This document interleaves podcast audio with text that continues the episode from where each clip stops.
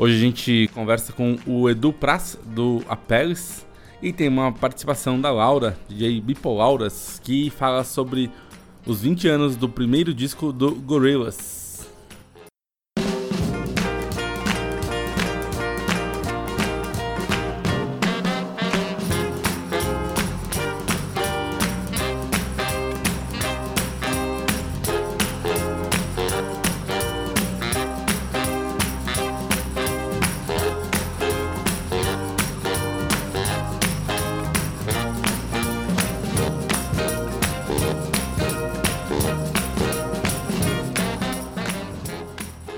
Olá, senhoras e senhores, começa agora mais um episódio do Hitwave, podcast de música feito por mim, Wilson Farina. Lembrando sempre que, além do nosso episódio do podcast, com as conversas e entrevistas, a gente tem sempre a playlist no Spotify, que é atualizada junto de todo o episódio novo que é lançado. Então, nessa semana vocês vão ouvir lá músicas do Apeles, do Last Shadow Puppets, do Blur, do Gorillaz, da Jadsa, do Luno, discos brasileiros recém-lançados. Então acompanhem nossa playlist em parceria com esse podcast. E outra lembrança é falar que vocês podem colaborar, apoiar o nosso programa, nosso projeto, através do Clube Hitwave lá no Apoia-se. Vocês procurem pelo Apoia-se Clube Hitwave, que temos recompensas para quem colaborar e vocês ajudam a manter o projeto vivo, porque o Brasil está difícil. Quem acompanha o Hitwave desde a época da Rádio Antena Zero já ouviu alguma vez participações do Edu Praça com a gente. Quem não conhece, o Edu foi guitarrista do Ludovic, depois do Quarto Negro, e há alguns anos tem o Apeles. Já lançou mais de um, dois álbuns, né? Algumas músicas soltas, alguns singles. Inclusive, uma das participações lá no programa na rádio foi ele junto com o Jair, Jair Naves, né? Eles se reunindo, dois do Ludovic. Foi um programa bem emocionante, foi um dos programas mais marcantes da nossa trajetória lá na rádio. E agora, nesse mês de março, ele lançou uma música nova, chamada Eu Tenho Medo do Silêncio.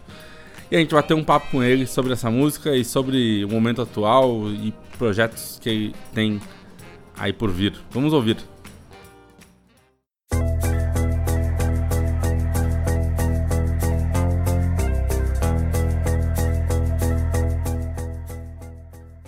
A gente fala agora com o Edu do Apeles, que é acostumado a participar do Hitwave, participou algumas vezes com a gente lá na rádio, agora participa do podcast. Ele fala dessa música que ele acabou de lançar, eu tenho medo do silêncio. Um pouquinho mais barulhenta, mais pesada, ou impressão minha? O que você pode falar pra gente dessa música?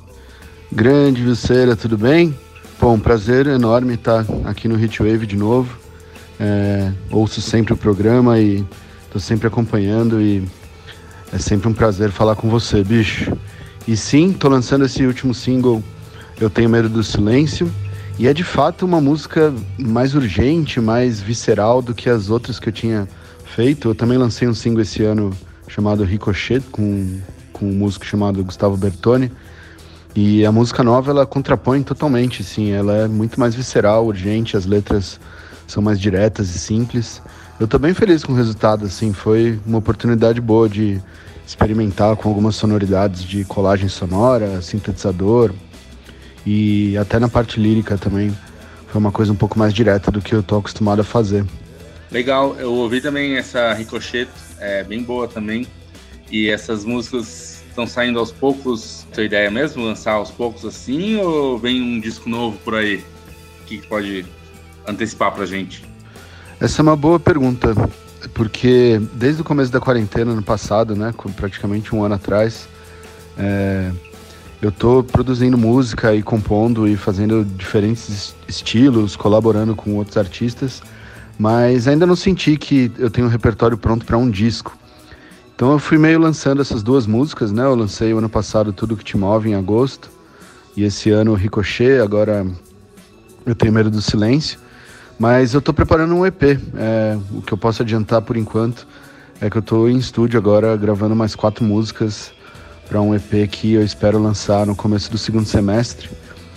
que mais uma vez vai experimentar bastante. Tem, tem vários estilos agregados, bastante participação especial e é o que eu estou fazendo assim no momento. Acho que assim como todo mundo é difícil planejar uma coisa muito a longo prazo, até médio prazo no Brasil com tudo isso que está acontecendo e a pandemia. Então eu prefiro ir entendendo isso, vendo como é que, que as músicas funcionam e, e se casa com o clima do momento para poder lançar mais coisa. Mas estou sempre em estúdio produzindo e espero que esse EP venha o mais breve possível. Ah, mas já é uma notícia ótima. Então tem um EP vindo por aí. Mas mesmo antes da pandemia, né, já tinha muita gente assim lançando músicas soltas ou duas ou três de cada vez, sem necessariamente lançar discos cheios, né? E ainda mais agora, como tu bem falou, sem ter uma perspectiva nem a médio prazo de volta de shows aqui no Brasil, fica difícil. E também eu acho que outra coisa que aconteceu é que aquela, aquela história de fazerem muitas lives pelo Instagram, por, pela internet, acho que o público deu uma cansada, né? Eu converso com amigos, com amigas que falam que não tem mais muita paciência para ver, porque é muito impessoal, né? E talvez também dê muita saudade de shows de verdade. Então, eu entendo que quem toca, quem compõe, precisa achar algum jeito de não só de sobreviver, claro, mas de dar vazão, né, à, à sua arte. Sem dúvida, Wilson. E uma coisa que me chama bastante atenção, de que eu tenho sentido ultimamente, é que com tudo que está acontecendo da pandemia no Brasil, a nossa crise política e, e tudo mais, as pessoas simplesmente assim não conseguem se concentrar em consumir arte e se dedicar do jeito que deveria.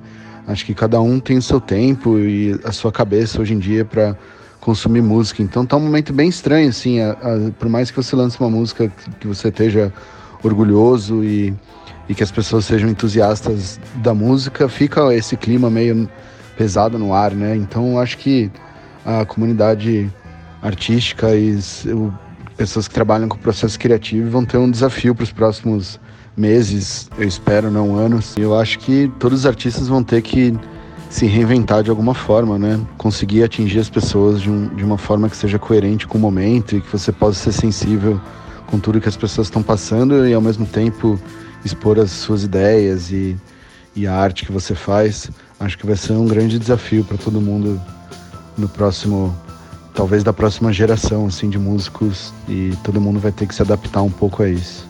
Certamente, né? Para quem faz música e para quem fala de música também. Toda vez que eu posto alguma coisa, eu penso, cara, acho que as pessoas não estão muito interessadas nesse momento nisso. Mas por outro lado, também acho que sim, que tem gente querendo muito ouvir isso, que precisa de um alívio, no mínimo. Né? A arte serve para isso também, para ser um escapismo de um momento horrível como esse.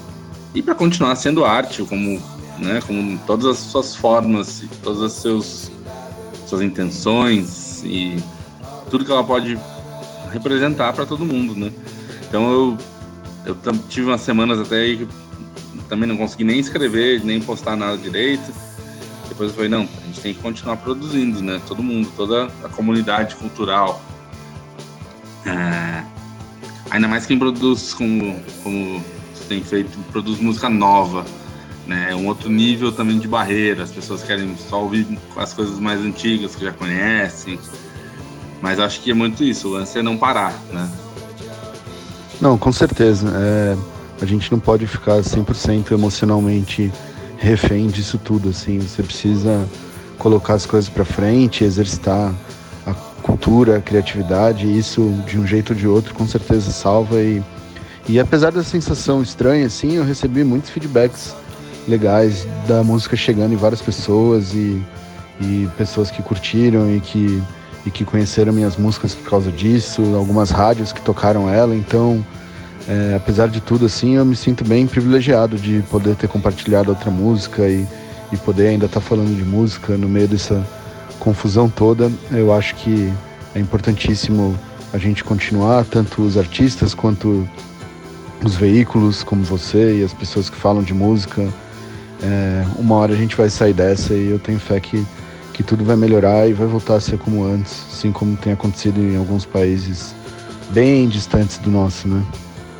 Boa. Também acho que vamos voltar, talvez demore um pouco, infelizmente, mas a gente vai voltar assim a se ver, a se encontrar e curtir a vida como ela deve ser curtida, aproveitar mais a música ao vivo e tudo isso.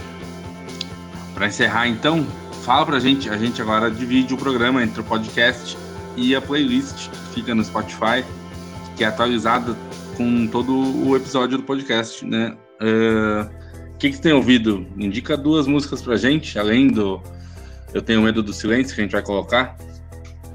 Sem dúvidas, Lucera. É, eu até quero deixar meu voto de boa fé com a humanidade, de esperança. Eu acho que em breve a gente vai poder estar junto de novo, celebrando a vida, que é a coisa mais importante que, que todo mundo tem, né? E espero te mandar novidades do meu EP em breve. E vou falar duas, duas coisas bem espontâneas, assim, é, que eu ouvi nos últimos dias. A primeira é uma cantora inglesa de Bristol chamada Billy Nomads com a música Hills. É, ela tem feito bastante minha cabeça, assim, as letras são muito boas, tem uma coisa dessa cena spoken word britânica nova, mas ao mesmo tempo é uma coisa, lembra até tipo, sei lá, John Spencer, Blues Explosion ou coisa do tipo. É bem massa. E a outra é uma música de um, de um amigo que saiu de ontem para hoje, e também eu tô bem viciado nela, é da banda Hierofante Púrpura, de Mogi das Cruzes. A música se chama Também Sou Hipster. E é uma, uma música toda feita em fita, com colagem, é, alguns loops. É, lembra uma coisa meio, sei lá, Beast Boys, Jay Dillon, com música psicodélica brasileira. Achei bem interessante. O, a banda é muito massa, tem uma história bonita. E recomendo para todos. E no mais, agradeço demais por ter feito parte novamente do programa. Saudades de você. Espero que todo mundo que esteja espero que todo mundo que esteja ouvindo esteja na medida do possível bem e com seus familiares e conhecidos e que a gente vai passar por essa em breve e que só a música pode salvar a gente nesse momento difícil. É, espero que que possa ajudar com no dia a dia de cada um. É, fique bem por aí. Um prazer enorme novamente. Abração, Luceiro. Tá aí, muito legal. O Edu sempre com a gente. E nesse espírito aí de que a gente vai sair dessas coisas vão melhorar sim. Mas por enquanto, fiquem em casa, se cuidem, porque é o melhor que temos a fazer. Certo? Por enquanto, ainda em 2021, poucos lançamentos de discos novos. Mas esse mês de março, até alguns discos foram lançados que eu cheguei a ouvir pouco ainda. Disco do Frank Jorge com o Cassim disco do grupo Super Colisor. E também, eu comentei antes, disco da Jadsa. E o Luno. Luno era o baixista do Plástico Lunar. Eu vou ouvir melhor todos esses discos, a gente vai comentar melhor todos eles aí mais pra frente. Mas de cara, esse do Luno me agradou muito, né? Um rock psicodélico com elementos ali de música regional. Muito legal o disco. Tá aí no, no mundo para ser ouvido nos serviços de, de, streaming. E mas vou, vou vou ouvir melhor todos esses e de repente até trazer esse pessoal para conversar com a gente aqui no programa. Como a gente sempre faz também, a gente gosta de falar sobre discos que completam aniversário, fazem aniversário, completam anos é, na história. Um disco que essa semana que passou, completou 20 anos de lançamento, é o Ruído Rosa, disco do Pato Fu, que é um disco muito legal. É... Tem, tem covers, né, de, da Graforreia, do Ira, dos Mutantes. E tem a música Ruído Rosa, que eu gosto muito. Até tá aí na nossa playlist. Também o disco do Yes, o Show Your Bones. Escrevi sobre ele lá no, no Instagram do Hitwave e também no nosso blog, no WordPress.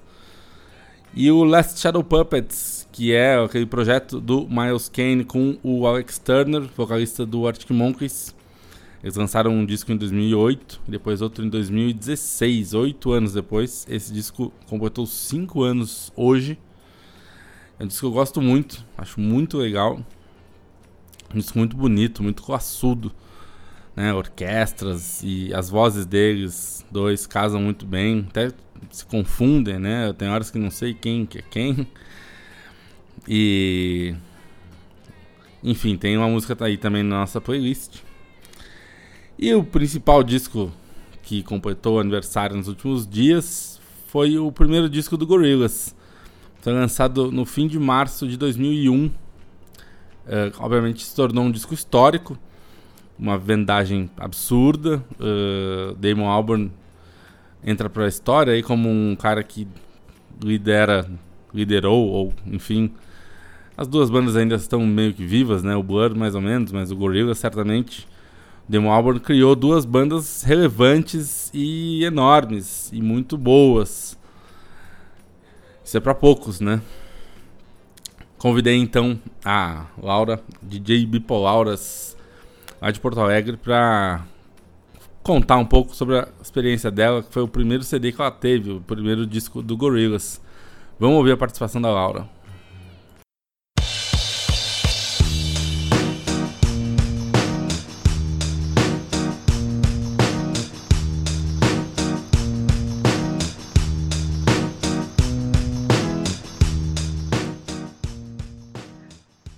A minha primeira lembrança da banda Gorilas foi quando eu era criança, mais ou menos uns 5 ou 6 anos.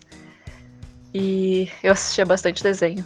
Então, se eu não me engano, eu assisti o clipe deles primeiro. Ou no canal Fox Kids ou no Cartoon Network, eu não tenho certeza. Então, que criança não ia adorar um clipe do Gorilas passando entre, as, entre a programação? E foi aí que de Natal eu pedi pro Pai Noel, porque eu ainda acreditava no Papai Noel. Eu pedi o primeiro CD do Gorillaz, que é da, da Picape, bem famoso, bem disseminado. E ganhei esse primeiro CD. Então foi o meu primeiro CD que eu considero que eu pedi, que não, que não era do meu pai, por exemplo, que dos Beatles, que eu amava também, mas era o CD dele, por exemplo. Então, o CD do Gorillaz foi, considero, o meu primeiro. E a partir daí começou a questão do. Tinha ainda bastante CD pirata, assim, vendendo. E eu lembro que o meu pai trabalhava pro centro da cidade, ele encontrou um CD, um CD meio alternativo, assim, do Gorillaz, chamado G-Sides que eu amo de paixão, assim, pouca gente conhece, que é de canções mais lado B, no caso, lado G, de Gorilas. E hoje em dia eu penso, assim, que, que pessoas prestaria a fazer uma cópia pirata de um CD do Gorilas, de músicas alternativas, assim, é, seria impossível encontrar, mas era coisa na época que, que era tão. fazia tanto sucesso que o pessoal acabava fabricando, assim, de bootleg mesmo e cópias suspeitas. Então, foram esses os CDs que eu, que eu comprei do Gorilas. Eu acho que eu não, não continuei comprando depois. Mas e caiu um esquecimento, assim, talvez por ter sido uma coisa da infância e até meu pai falando: ah, essa música que eu ouvia quando era criança, não sei o que, Gorilas, é desenho, é desenho. E há uns poucos anos eu voltei a escutar gorilas. E agora eu já tinha consciência, assim, de que quem eram os artistas por trás, que tinha o Damon Albarn do Blur, eu nem fazia ideia, tipo, quando eu era criança, que o Damon Albarn era o vocalista do Gorillaz, então eu fui conhecendo mais e ouvindo as coisas que eu já ouvia, assim, no primeiro CD, e também ouvindo os dos CDs mais adiante, e acabei gostando de novo, assim, e tocando nas festas. E o pessoal lembra, assim, quando eu toco nas festas. Então muita gente diz, ah, eu amo gorilas, assim, porque é uma coisa que não se ouve assim. Primeiro, os primeiros CDs, por exemplo, não se ouve tanto, assim, não é tão difundido hoje em dia. Então é bem nostálgico, imagino que seja para muita gente também. Por isso que sempre tem um pelo menos uma música dos Gorilas no meu setlist para discotecagem. E. Bom, é isso. Agora eu tô vendo os projetos que eles estão fazendo, assim, não tão fervorosamente quanto aquele CD que eu ouvia na infância, mas gosto, assim, gosto de ver vídeos no YouTube da, da banda sendo a banda, assim, a, a animação deles, acho bem divertido, os personagens são completamente insanos. E espero que toque em mais festas, assim, gorilas. Adoro. Não conheço tudo, mas tem um espaço reservado no meu coração. Tá aí, muito legal a participação da Laura, da JB Polauras, e contando sobre a experiência dela com o disco do Gorillaz e até me lembrou a história que um amigo meu contou uma vez, há muito tempo atrás já, que ele tinha uma banda e encontrou o disco da banda dele num camelô, né, uma versão pirata. Ele pensou, cara, eu venci na vida, o disco da minha banda foi pirateado, então é porque é sinônimo de sucesso. O mais. O que eu tava pensando que é o mais louco é que o disco do Gorillaz é um disco super pop, claro, até pelo todo o projeto, a questão visual muito forte, né? Até porque era a ideia, né? A ideia do Demon Albarn era que ele ali no fim dos anos 90, vendo bandas uh, boy bands, né? Como tinha o Backstreet Boys e várias outras. E que pareciam muito, muito fabricadas, muito falsas até, né? Muito de plástico. E aí quis daí criar uma banda, uma boy band, mas com um surrealismo, assim, um toque de, de, de psicodelia, talvez, e muito no visual deles. E aí o disco traz toda aquela junção de rock com com com rap, com hip hop, com música eletrônica, né? Um, toda uma grande mistura que virou um produto muito popular, com várias músicas que ficaram super famosas, mas ao mesmo tempo é um disco um bocado experimental, tem músicas bem estranhas, meio longas, com passagens bizarras. É muito louco isso, né? E também essa semana, com, com esse aniversário de 20 anos do disco, muitas muitos veículos de música falando sobre o Gorillaz. Eu li um texto na New Musical Express em que o rapaz falava que o Gorillaz foi uma banda que antecipou uma tendência na música que hoje é, parece comum, mas que até o fim dos anos 90 a gente se apegava muito a rótulos, né? Ah, esse artista é de rock, esse aqui é de rap, então não mistura. E o Gorillaz foi um dos que começou a fazer essa mistura colocar artistas que pareciam muito diferentes, às vezes numa mesma faixa como convidados, e que antecipou uma série de parcerias que hoje são comuns. Né? Acho que até cita como exemplo o disco que tem do Flaming Lips com a Miley Cyrus. Algo que antigamente era impensável, né? Mas hoje tá tudo bem e é muito mais legal, né? E é tudo isso, todo esse legado que o Gorillaz já tem, né? Uma discografia muito consistente. É uma, uma banda que criou aí. Cara, é, é, Às vezes até paro pra pensar, será que é uma banda ou é meramente um projeto do Damon? Porque no começo até era para ser oficialmente ele e mais outras pessoas, mas acabou que ficou só ele e o. E o Jamie Hewitt, que faz a parte visual, mas a parte musical é o Damon. E claro, com esses 20 anos uma série de convidados e colaboradores. Mas é algo ali da cabeça dele. Para mim, pelo menos é além de todos os outros projetos paralelos que ele criou, até o The Good, The Bad and The Queen, que tem dois discos, mas é algo bem esparso, né? Bem de vez em quando. Teve o disco solo, mas o Gorillaz e o Blur são bandas consistentes, né? Com carreiras, turnês, uma série de videoclipes, então, estão então ali com, com, os dois com nomes gravados na história. E a gente espera que ainda produzam mais coisas ainda, né? O Gorilla certamente já tem meio que anunciado o Song Machine parte 2. E o Blur vira e mexe, rola um boato de que pode ter um disco novo. A gente fica sempre na torcida, na expectativa. Certo, galera? Essa semana a gente fica por aqui. Semana que vem tem mais. Acompanhem aí o Hitwave, apoiem a gente, entrem lá no Apoia-se. A gente agradece muito. E até mais. Um abraço.